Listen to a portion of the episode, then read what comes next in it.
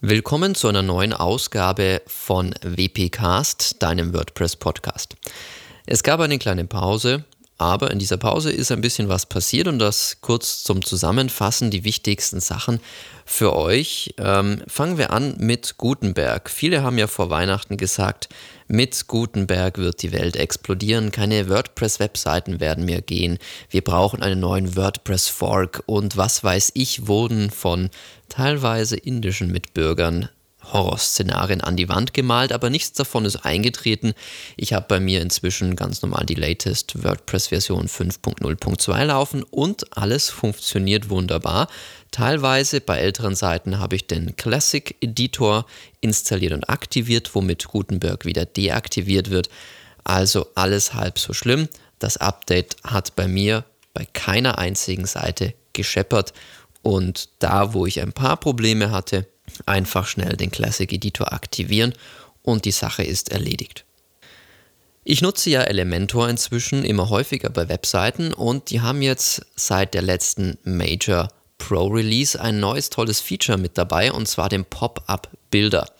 Das heißt, ab sofort könnt ihr mit Elementor wirklich schöne Pop-ups designen und braucht nicht mehr zurückgreifen auf irgendwelche Dritt-Plugins wie Ninja Pop-ups oder wie sie alle heißen, sondern könnt alles direkt in Elementor machen mit Ziel, mit Key Values für Facebook-Kampagnen etc.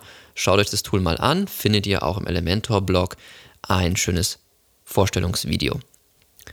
Für alle DSGVO-Geplagten, Obacht, es wird eine neue Abmahnwelle kommen, denn seit Montag, also gestern, gibt es eine neue Anschrift von Google. Denn Google hat jetzt nicht mehr seine Adresse in den USA für Europa, sondern in Irland.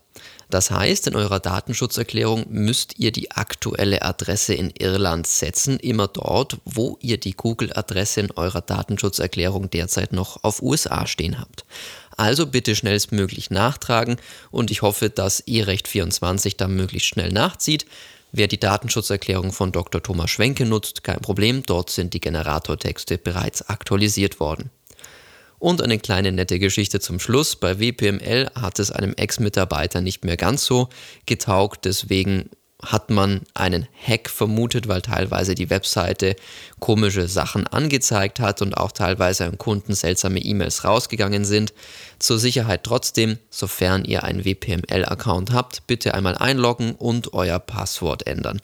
Denn man weiß nicht, was der gute Mitarbeiter, so wie es heißt, wirklich getrieben hat.